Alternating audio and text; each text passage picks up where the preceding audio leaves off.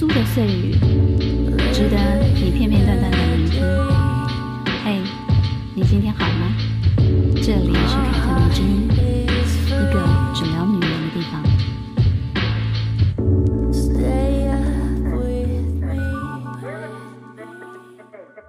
嘿，大家好，我是凯特王，欢迎收听凯特迷之音。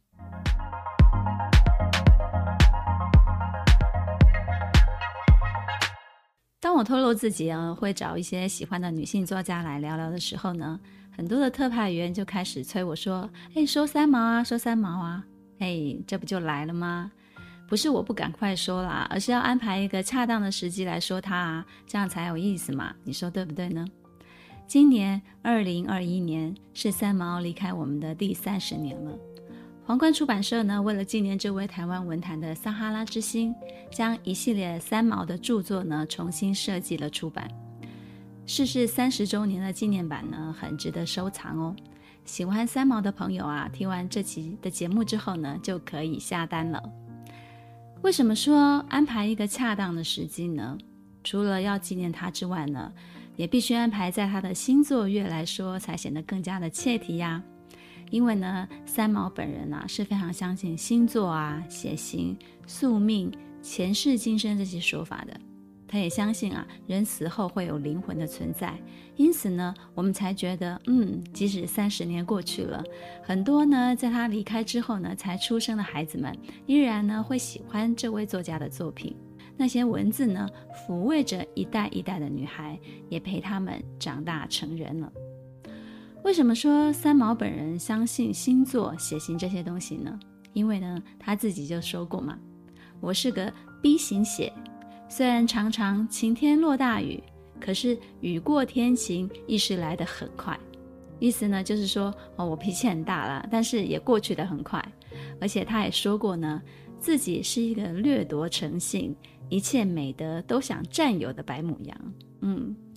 我自己呢，对母羊座的观察是这样的：无论呢你身边的母羊是公的还是母的，嗯，仔细看他们哦。我说的是仔细看他们哦，观察他们。母羊座呢，无论外显还是内藏的特性呢，就是都带有一颗文艺小清新的心。那一种文艺啊，会表现在方方面面。有些是穿着打扮啦，有些是思想行为啦，有些是家中的陈设啊，有些是文字表现等等。我认为牡羊座的文艺感哦，是一种表现力，他们多半呢能扛得起“文艺”这两个字的轻或者是浅，也能扛得起它的悲或者是重，哪怕他们本身看起来多么的野性啊、冲动啊、热情啊。这个部分的能力呢，都算是隐藏的实力。嗯，如果好好的开发啊，真的不得了。举个例子嘛，像舒淇啊，她就是一个很好的示范。她很性感、很火辣的样子，我们都很常见嘛。但是呢，我觉得她最让我印象深刻的，还是那些拍起来很有意境的那种时尚大片。而且富有那些艺术气质的服装呢，在他身上竟然是可以诠释得非常好的。那至于荧幕上的表现呢，如果你看过了《刺客聂隐娘》或者是《千禧曼波》的话呢，他在那些个文艺老年侯孝贤的镜头底下呢，依然可以把那个文艺片的角色掌握得非常好，而且是完全不同于其他电影中的表现的。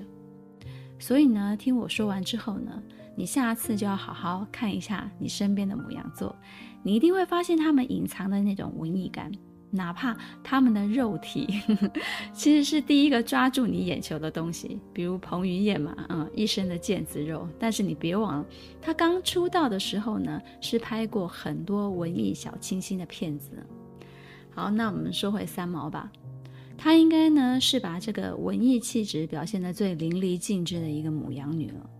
他在世的时候呢，所有喜欢啊、崇拜、追随他的读者，无不臣服在他的艺术气质当中。他所带起来的流浪文学风潮呢，也席卷了两岸三地，算是当时文坛深具偶像派实力的女作家了。她总是一身波西米亚风格的打扮，然后呢，加上一头浓密如海藻一般的长发。不说话的时候呢，神秘而且忧郁，眼神锐利却又深沉，但真正说起话来的声音呢，却是轻轻柔柔的、慵慵懒懒的，像一只小猫咪，具有强烈的反差萌哦。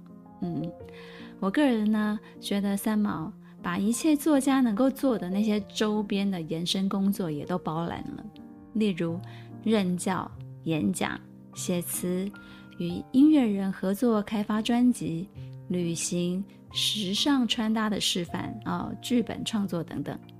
如果呢，你把它放在当代啊，就是现在，那就是一枚妥妥的超级网红作家了，身上是可以背很多代言的。嗯，但是呢，这些周边的工作却是在七零、八零、九零年代初就被他通通都做过了，所以他真的就是算得上网红作家的鼻祖啊。嗯，我说一个自己很喜欢的，呃，三毛与音乐人或者是歌手合作的一个作品。一九八五年，三毛和滚石唱片合作了一个叫做《回声》的专辑，里面呢用了十一首歌串起了他自己从小到大的一个经历。歌词呢跟口白的部分呢是三毛自己亲自写的，然后作曲者有陈致远、李泰祥这两个大师啊，歌手呢则找来了因为。唱《橄榄树》而红的齐豫，我想大家应该都不陌生了。还有呢，声音非常优美的潘越云。齐豫呢，跟三毛也是很有渊源的，因为他的代表作《橄榄树》就是三毛本人的作品。嗯，回声呢，集结了三名当代最具文艺形象代表的女子：三毛、齐豫、潘越云。巧合的是，他们三个人的气质还真的嗯很类似。一位作家跟流行音乐跨界合作，主题呢是他自己的自传。嗯，你这样想想就觉得非常有意思吧？哪怕呢是放在现代，也是很有话题性的一个东西。如果你们有兴趣，可以找来听听。你可以在回声中听见三毛本人的声音，还有一首很好听的民歌叫做《梦田》，也收录在这张专题当中。说起三毛啊，人们第一个反应应该就是哦，某种某某句子是他写的，或者是说，嗯，他有一个无比让人羡慕的与荷西的爱情故事哦，以及呢，像风一样自由奔放的人生。总结起来呢，那便就是文学、爱情、流浪与梦想。他相信前世今生哦，宿命这些说法。比如呢，他在回声的口白就说了。后来，我一度变成了一个不相信爱情的女人，于是我走了，走到沙漠里头去，也不是去找爱情，我想大概是去寻找一种前世的乡愁吧。前世的乡愁，这些用字在我看来就是很梦幻的一个手法。比如呢，我这么冷静自持，相信科学、不信鬼神的人，我就写不出什么前世的乡愁这几个字，我不会用啦。基本上我就不会用这个字。一个作家的文字呢，其实是反映他的内心想法了。尤其呢，三毛又是一个特别真的人，他的文字浅显易懂，没有太多生僻的字眼，也没有那种华丽的词藻来对齐，也不说什么艰涩的人生的哲理哦。他总是透过故事将那些生活中的小事描述出来，画面感非常的强烈，而且妙趣横生，让读者看着看着呢就跌进他的小宇宙里了。他自己这样形容过自己的文字哦：人生有太多值得追求的事了，固然写出一本好书，也可以留给后世很多很好的影响。至于我自己的书呢，那还要经过多少年的考虑。我的文字很浅，小学四年级的小孩子就可以看了，一直看到老先生。可是这并不代表文学的价值，这绝对是两回事。再来呢，文学之于他不过是一种表现自己的方式，所以你会觉得他的文字很真诚，是因为他整个人给你的感觉也是很真诚的。他说呢，我的文章几乎全是传记文学式的。就是发表的东西一定不是假的。如果有一天你们不知道我到世界的哪一个角落去了，因为我又要走了，你们也没有看到我发表文章的时候呢，也许你们会说啊，三毛不肯写了，因为他不肯写假话。他要写的时候呢，写的就是真话。当他的真话不想给你知道的时候呢，他就不写了。这样一个唯心主义者，把文学、爱情、流浪、梦想通通实现了。我想呢，是很多热爱自由和艺术创作的人都非常渴望拥有的一种经历跟人生吧。而女作家那么多，有奇特经历的也不在少数啊。但为什么我们总是在怀念三毛呢？因为呢，像她这样说走就走、有胆子活成一个唯心主义的奇女子，无论是过去还是现在，我们所知道的并且成功的，也就只有他一个了。有多少人说哦，我羡慕三毛，却不敢仿效的，或者是只是模仿了皮毛，那后来都打了退堂鼓了。嗯，就好比现在的文艺青年这个词吧，几乎就要变成一个贬义词了。为什么呢？因为真正的文艺青年三毛是怎么表现这个四个字的？有他珠玉在前，后来的人个个都有点东施效颦的感觉，都没有他那种深入骨髓。然后再自然而然散发出来的那种文艺的气质。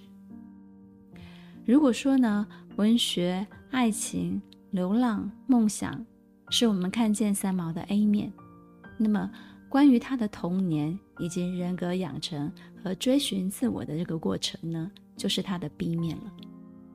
了解三毛的过去，或许我们就能更加清楚地拼凑出一个完整的他。来。现在就来从他的童年故事开始说起吧。三毛本名叫做陈茂平，一九四三年三月二十六日出生于重庆，在家中排行老二，上有一个姐姐，下有两个弟弟。父亲是一名律师，母亲呢婚前当过小学老师，婚后呢就辞去工作，成为了家庭主妇。五六岁的时候呢，三毛就追随他的家人一起来到了台湾，并且从此全家人就定居在台湾了。小时候的三毛就是一个不怎么听话的孩子了。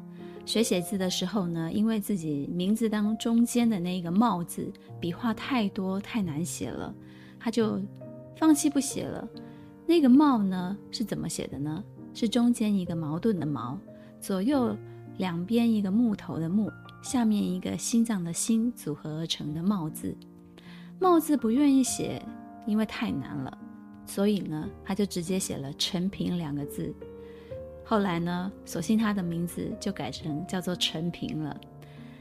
在这里呢，要表扬一下三毛的父母，我觉得他们是非常疼爱孩子，但是也同时很开明的一对父母。为什么这么说呢？因为往后三毛这个不听话的毛病一直没有改，但是呢，他们因为理解孩子，愿意站在他的角度思考，使得三毛一直有一个充分疼惜他的原生家庭做后盾，让他后来在学校遭遇的一切歧视与不公平的对待都有被理解以及被包容的一个可能。三毛自小呢是一个内心敏感而且很有想法的一个孩子。比如呢，在作文课，我的志愿里面，他就写，嗯，我想要当一个拾荒的人，因为捡破烂的工作呢，可以同时在大街小巷走来走去，很自由。而且更重要的是呢，人们常常不知道，有很多东西其实是可以重复利用，变成好东西的。那拾荒的意义呢，就是发现这些废弃物的美好。结果老师呢，就大为光火，要他重写。老师说呢，这不合规矩。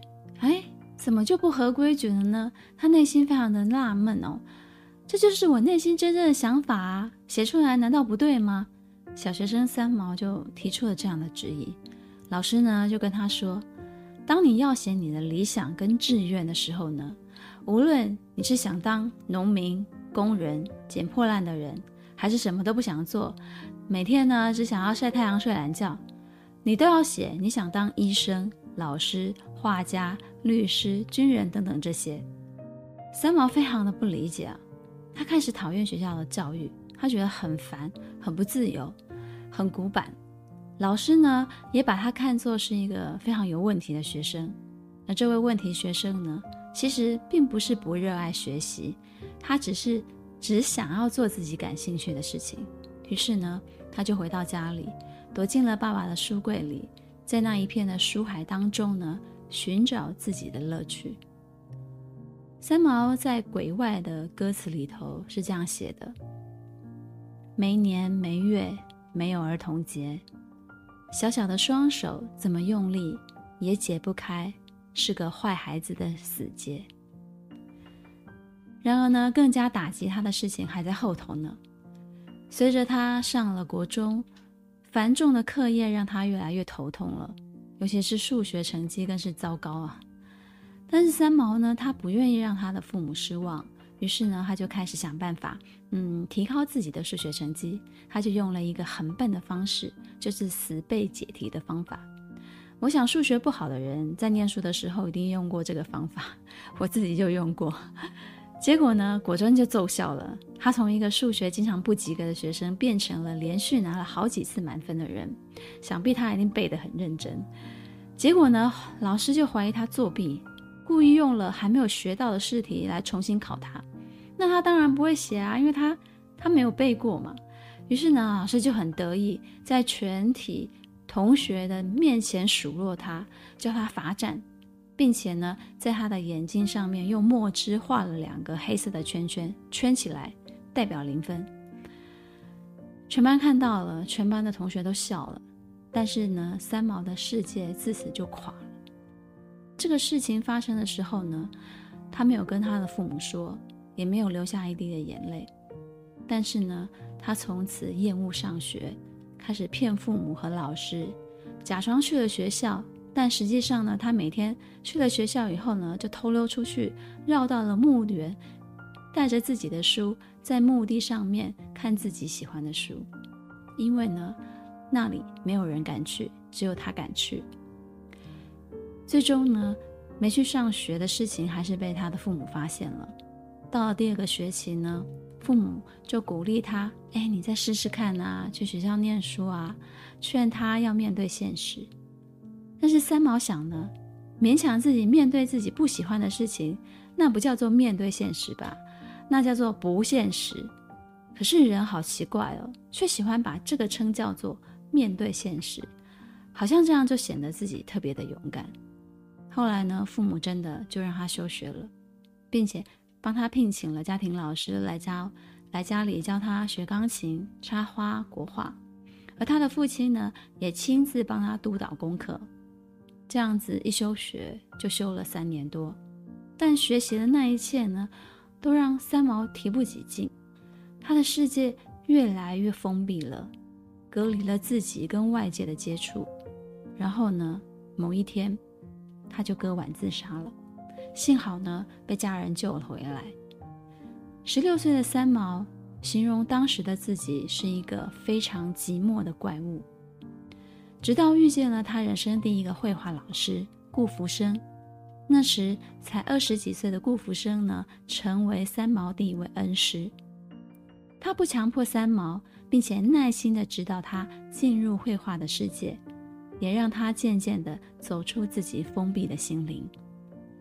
三毛写他第一次去见顾福生是这样写的：有人带我穿过杜鹃花丛的小径，到了那幢大房子外另筑出来的画室里去。我被有礼地请了进去，并没有人，只有满墙满地的油画的房间。那一段静静的等待，我亦是背着门的。背后纱门一响，不得不回首，看见后来改变了我一生的人。这个人，哎，不要写他吧。有些人对我，世上少数的几个人是没有语言也没有文字的。顾福生呢，同时鼓励三毛写作，并且将他的一篇叫做《惑》，迷惑的惑，这个惑，这篇文章呢。交给了自己的朋友白先勇过目，白先勇看过了之后呢，就将这篇货刊登在自己主编的现代文学月刊上，算得上是三毛第一篇投稿作品吧。三毛自己说了，这半生承恩的人很多，顾福生是一个转折点，改变了我的少年时代。白先勇又无意间拉了我很重要的一把。直到现在呢，对每一位受恩的人都记在心中，默默祝福。二十年后呢，三毛携他去芝加哥拜访顾福生，与他他乡再见的时候的情况呢，我觉得非常的生动有趣，而且非常的感人。那时呢，她已经是文坛非常知名的女作家了，但是在她见到恩师的那一刻呢，她形容自己又变回了那年冬天在她家画室见她的那位小女孩了，非常的纯真，非常的可爱。她是这样写的：客厅里空无一人，有人送茶过来，我轻轻道谢了，没有敢坐下去，只是背着门，看着壁上的书画。就是这样几秒钟的等待，在我都是惊惶。但愿有人告诉我，顾福生出去了，忘了这一次的会晤，那么我便可以释然离去了。门开了，我急速地转过身去，我的老师，比我大不了多少的启蒙老师，正笑盈盈地站在我的面前。我向他跨进了一步，微笑着伸出双手。就这一步，二十年的光阴飞逝，心中如电如幻如梦，流去的岁月了无痕迹，而我跌进了时光的隧道里，又变回了那年冬天的孩子，情却依旧。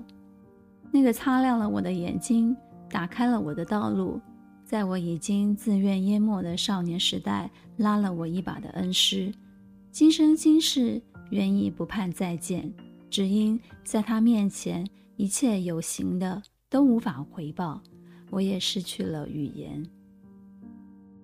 后来呢，就如三毛所说的那样，他的生命中陆续出现了几位领路人，让敏感的他慢慢的克服了自卑自闭的情结。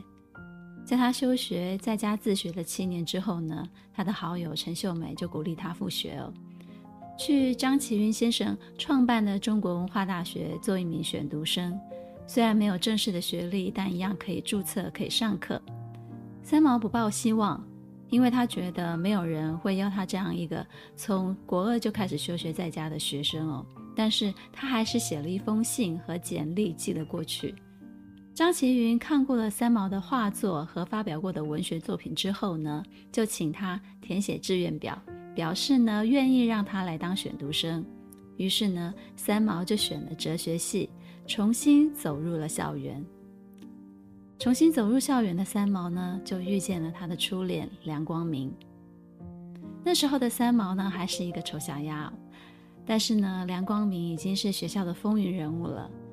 戏剧系二年级的学生，文章呢也写得很好，笔名叫做舒凡，舒服的舒，平凡的凡。三毛呢，跟梁光明的初恋故事，在《回声》的专辑里被他用两首歌记录了下来，分别是《七点钟》跟《飞》。哪怕自觉是个丑小鸭，但是呢，他在爱情面前还是很大胆的。我觉得母羊女啊，就是这一点非常迷人，冲动但是热情呢。可是呢，还是有一个傲娇的身段的。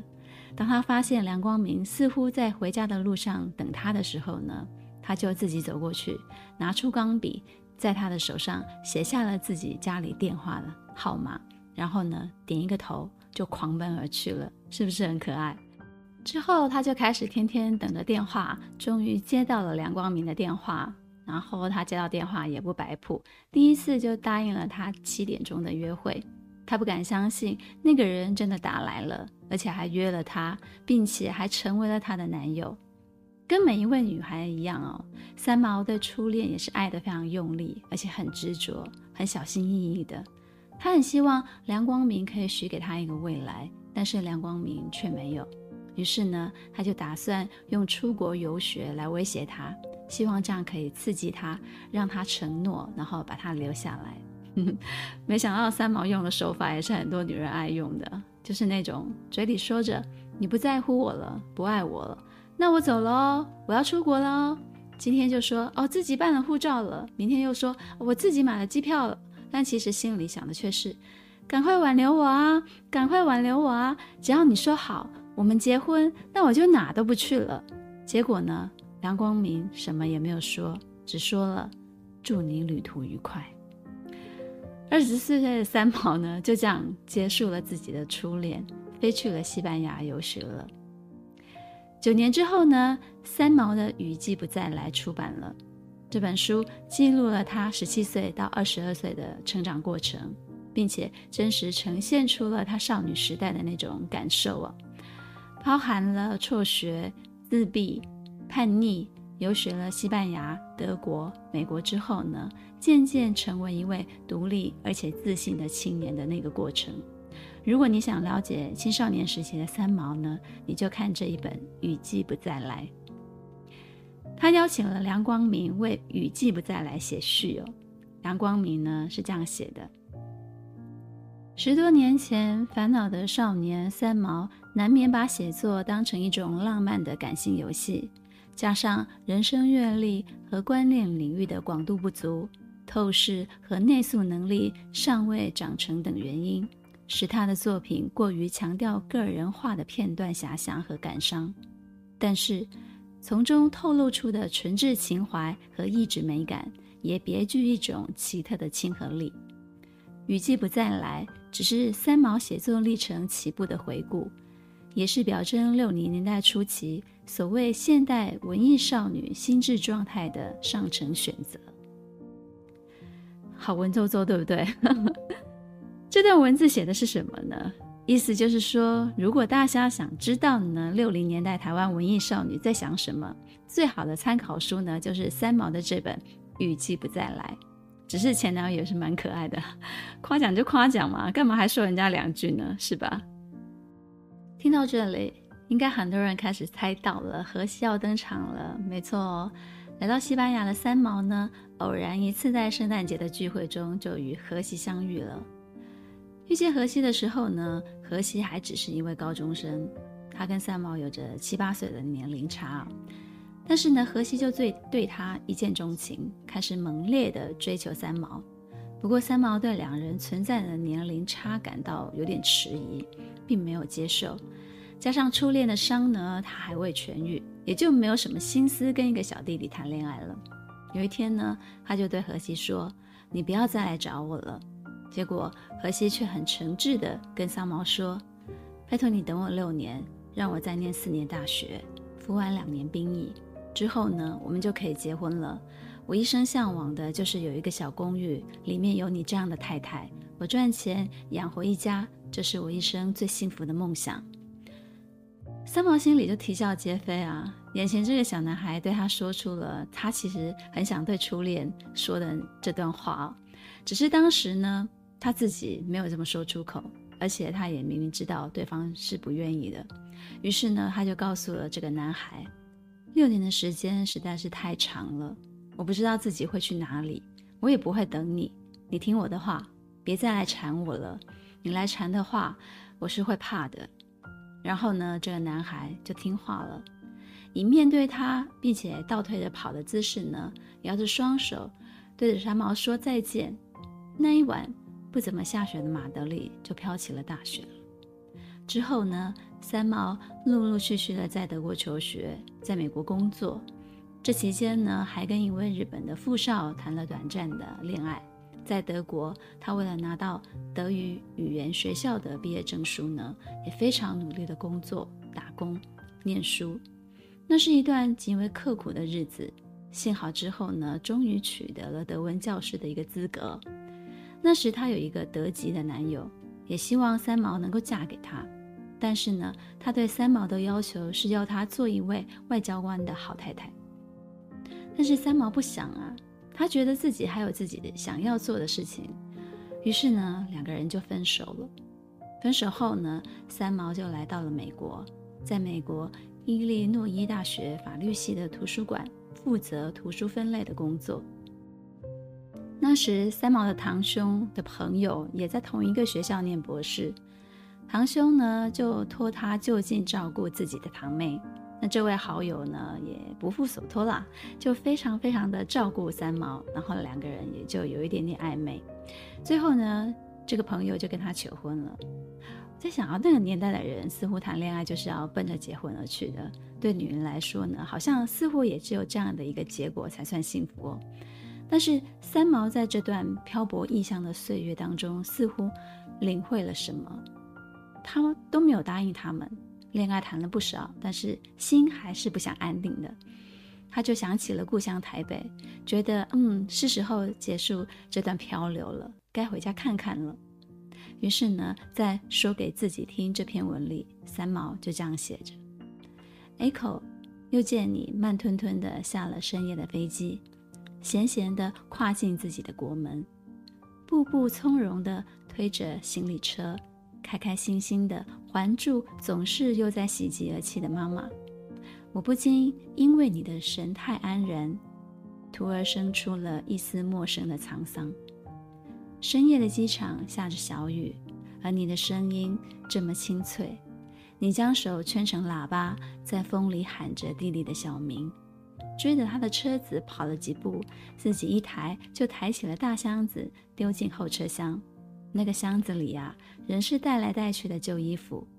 你却说：“好多衣服啊！”够穿整整一年了，便是这句话说起来都是满满的喜悦。好孩子，你变了，这份安稳明亮，叫人不能认识。如果你还记得我们之前说的三毛那自卑又自闭的青少年时期哦，你应该就会替现在这个安稳明亮的他感到欣慰了。经过了异乡独自求学打拼的洗礼。三毛逐渐活成了自己喜欢的样子。在这里也顺便说一下三毛这个笔名的由来。《三毛流浪记》是三毛看的第一本书，作者是张乐平先生。他非常喜欢这本书哦，于是长大以后呢，开始写作，就用了三毛当做笔名。这位文艺少女真的蛮有趣的，人家取笔名都是很梦幻的，但是她却是很诚挚的，拿她生平当中看的第一本书来做她的笔名。而且她长大了以后呢，还去拜见了作者张乐平老先生，告诉他说：“在我的生命里，是您的书使得我今生今世成了一个爱看小人物故事的人，也谢谢你给了我一个丰富的童年。”再者呢，三毛。也有另一个意涵，也就是三毛自己本人觉得自己写的东西只值三毛钱，呵呵，也是相当谦虚了哈。至于 Echo 这个英文名呢，是他替自己取的，来历就比较文艺喽，意思就是回声，所以有那个回声的专辑嘛。而 Echo 也是希腊神话中山泽女神的名字，山泽女神恋着水仙，但是却又不能告诉他。声音发出来，回回荡荡的那种寂寞，只有自己听得见。我在想，三毛用这样子来代表自己，应该也是具有某一种意义的吧。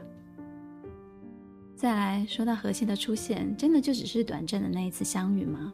当然不是啊。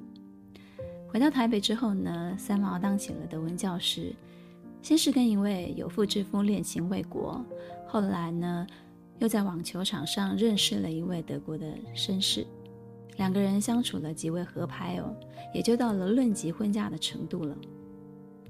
但是呢，命运总是在捉弄他，老天爷呢，让这位德国人因为突如其来的心脏麻痹，在结婚的前一天猝死在三毛的怀里。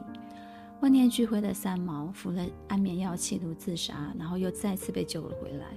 之后呢，他便想，是时候。离开这里了，于是呢，就起身想回去西班牙看看。没想到这一回去的时间点呢，竟然就是嗯，荷西跟他的六年之约的这个时间点。也许连三毛自己都没有想到，那个青涩的小男孩长大了，蜕变成了一位成熟的男子，留起了大胡子，而且等不及向他宣告自己已经成长的这个宣言。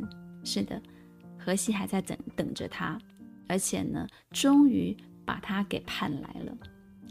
我经常觉得，读者们之所以羡慕三毛，很大的程度上其实是跟荷西有关的。他们的爱情故事几乎是所有少女心中完美爱情的模样。一位男子等着一位女子回心转意，哪怕那位女子经过多次的恋情，早就心灰意冷了，但是他还是执着的等待着。而三毛呢，也是勇敢的。那时荷西正在撒哈拉工作，他的工作是一个潜水工程师。本来嘛，沙漠早就想去看看了，住下来也无妨。两个人呢，就这样在夏天的沙漠领证结婚了。结婚那天呢，三毛就挑了一件浅蓝色的细麻布的长衣服，然后戴上帽子，但是帽子没有花，于是呢，他就插上了厨房随手拿来的香菜，然后牵着穿的深蓝色衬衫的荷西，两个人就慢慢的走到了镇上的法院去公证了。结果那里的人呢，每一个人都穿得比他们两个还要慎重，还要认真。但是重点是他收到了此生最喜欢的结婚礼物——一个骆驼的头骨，是荷荷西呢在沙漠里走了半天才找到的。他觉得呢，哦，三毛看到这个，他一定会非常的喜欢。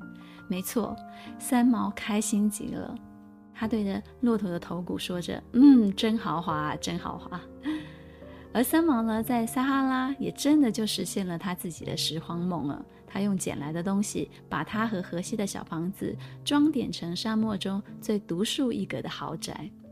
三毛呢，将自己与荷西在撒哈拉沙漠生活时的所见所闻写成了撒哈拉的故事。每个故事都透露出他对生活的热爱和面对困难的那种坚定。撒哈拉的故事呢，是由十几篇精彩动人的散文结合而成的，其中呢，沙漠中的饭店原名叫做《中国饭店》，是三毛适应了荒凉单调的沙漠生活之后呢，重新拿起笔写下的第一篇文章，也是他开始以三毛这个笔名发表的第一篇作品。之后呢，三毛便写出了一系列以沙漠为背景的故事。从这些故事中呢，我们也见证了他与荷西的婚姻生活。如果说我真的羡慕三毛，那应该就是他这段与荷西婚后的这个小日子吧。我觉得三毛呢是一个很会过生活的人，把很多原本应该是哦灰头土脸的那种流浪的生活呢，过得充满了朝气，而且很接地气。你说呢？她是一代文艺女神啊，印象中文艺的姑娘不应该是如此的。但他就是这样的，实实在在的过生活，嗯、也会对那些小摊贩啊讨价还价的。而且呢，他跟荷西的婚姻里面也是会吵架啊，会怄气，会闹脾气的。因为两个人都是很有棱角的人，相互碰撞啊，难免都是会受伤，然后说话都会很重的。但是呢，很重要的一点是，他们两个人都是在让彼此做他们自己，而且不仅仅是做自己哦。连对方那种幼稚的行径呢，他们都会觉得万分的可爱，就像呢彼此在宠溺跟包容一个小孩一样。再来呢就是安全感，我觉得荷西呢给了三毛一种有家的安全感，相对的，三毛也给了荷西有家的安全感。这里的安全感其实包含了他们视彼此为最重要的人，而且不吝于告诉对方：“哦，你是我最重要的人。”表面上呢，他们的生活相较于城市中的人，那那真的就叫颠沛流离了。可是呢，他们却过得很开心啊。为什么？我常常想啊，这也是有安全感的一种呈现，就是你的内心是非常安定、笃定的感觉。再来呢，就是他们都是很有本事的人，很有本事生活的人。尤其当时呢，政治的动乱非常的纷乱啊，嗯。然后两个人都有一个敏锐的脑袋跟行动力。三毛就写到了，嗯，当时撒哈拉在政变的时候呢，他与荷西就分散了，然后他自己就先到了一个比较安全的岛上。结果呢，过了不久，荷西就找到他了，而且将他们在撒哈拉的一切全部都带到了这个岛上，一样都没少。他就写信跟自己的父母说：“你们的女婿是最最了不起的青年呐、”许多人觉得流浪是一件非常诗意、非常浪漫的一种行为哦，比如说三毛，他就走遍了五十四个国家，许多人都想要效仿他，但是却有很少很少人能做得到。为什么呢？我在余秋雨的一篇文章叫做《流浪的本质》里面，我找到了答案，因为他写着。除了少数陶醉人员跟受骗人员，正常意义上的远行者总是人世间比较优秀的群落。他们如果没有特别健康的情志和体魄，何以脱离早已适应的生命温室，去领受漫长而陌生的时空折磨呢？天天都有可能遭遇意外，时时都需要面对未知，许多难题超越了精神储备，大量考验关乎生死安危。如果没有比较健全的人格，只能半途而返。我觉得写得非常非常好，因为我非常的认同。一对平凡的夫妻在城市里安定的生活，都有吵不完的架了。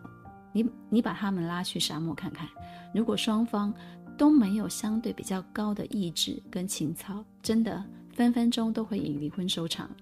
就不要谈什么像三毛、荷西这种爱情故事了。再说呢，流浪的这个过程中呢，是一个国家到另外一个国家的这种旅程。但是呢，三毛他始终在提笔写字，是一个非常高产而且质量非常稳定的一个作家。连他的侄女呢，都在《我的姑姑三毛》里面有描写过。他们看到最多的身影呢，就是三毛在书房里沙沙沙沙沙翻动那些稿纸的身影。这种超乎寻常的意志力哦，在他本人看起来却没有什么了不起，他觉得太正常了。因为啊，就有人问他。写作在你的生活里是很重要的一部分吗？他回答：“它是最不重要的一部分。不重要都尚且如此认真了，同样都是写东西的人，我听到这个答案真是……哎呀，我呀，情何以堪呐、！”之后的故事呢，相信大家都知道了。这位三毛口中全世界最靠谱的女婿，在接待自己的岳父岳母来欧洲游玩后，便在一次潜水工作中意外身亡了，走的时候才三十岁。这个打击是三毛当时人生中最严重的一次，因为不久前他才因为在洗手间不小心听见荷西学自己叫他自己的爸爸“爹爹”，而感动到用毛巾捂住自己的脸而哭。没想到这个幸福的时光才过去不到几天。荷西就成了一具冰冷的尸体了。他亲自帮他挑选了墓地，张罗了一切丧礼的事宜。办完了之后呢，他自己的心也被掏空了。支持他的是荷西，仿佛会在他的耳边说：“不要哭，我的撒哈拉之心。”三毛在《不飞的天使》里这样写着：“世界上只有过这么一个亲人。”曾经这样捧着我的脸，看进我的眼睛，叹息似的，一遍又一遍的这样轻唤过我。那是我们的秘密，我们的私语。那是我在世界上唯一的名字——撒哈拉之心。一九七九年，荷西去世后，到一九八六年，三毛正式回到台湾定居。这将近七年多的时间里，三毛时不时呢。就会出去流浪一下。一九八九年，他开始创作电影剧本《滚滚红尘》。一九九零年，这部电影在金马奖拿到了八项的大奖。一九九一年的一月二日，他住进了台北荣总医院，动了一个子宫内膜肥厚的手术。手术非常的成功，但是呢，四号的凌晨，三毛却选择了在病房的洗手间。用一条丝袜自缢身亡了，没有留下任何的只字片语。那一年，他四十八岁。我不想对三毛自杀这件事情表示任何的看法，因为我觉得这是不道德的，所以我不想谈。但是呢，我们可以听听三毛的父母亲的说法，也许听完了，你自己就会对这件事情有所想法了。三毛的母亲缪静兰写了一篇《哭爱女三毛》。在这篇文章里头，她是这样想的：荷西过世后这几年，三毛常与我提到他想死的事，要我答应他。他说，只要我答应，他就可以快快乐乐的去死了。我们为人父母，怎么能答应孩子做如此的傻事呢？所以每次都让他不要胡思乱想，但是最近他又对我提起预备结束生命的事情。他说：“我的一生到处都走遍了，大陆也去过了，该做的事情都做过了，我已没有什么路好走了，我觉得好累。”三毛的父亲接受采访的时候，则是这样表示的：虽然三毛距离川端康成、三岛由纪夫、海明威等世界等级的作家还有一大段的距离，但我隐约预感，三毛也会走向他们一样的路。我嘴里虽未说出，但是心中的阴影一直存在着。我揣测他自己也许也觉得他的人生这条路走得差不多了吧。我很难形容我的女儿，我想她一直感到很寂寞吧。还记得我们开头说的三毛相信星座、血型、宿命、前世今生这些说法吗？那么相信这些说法的他，也已经把自己的来世想过了一次了。他是这样写的。假如还有来生，我愿意再做一次女人，做一个完全不同的人。我要养一大群的小孩，和他们做朋友，好好爱他们。我的这一生丰富、鲜明、坎坷也幸福，我很满意。过去我愿意用同样的生命再次重演，现在我不要了。我有信心，来生的另外一种人生也不会差到哪里去。三毛对自己的这一生是非常非常满意的，就像他说的：“丰富、鲜明、坎坷，也幸福。”唉，今天的故事似乎说的有点长了，但是依然希望你们会喜欢。凯特迷之音，咱们下次见。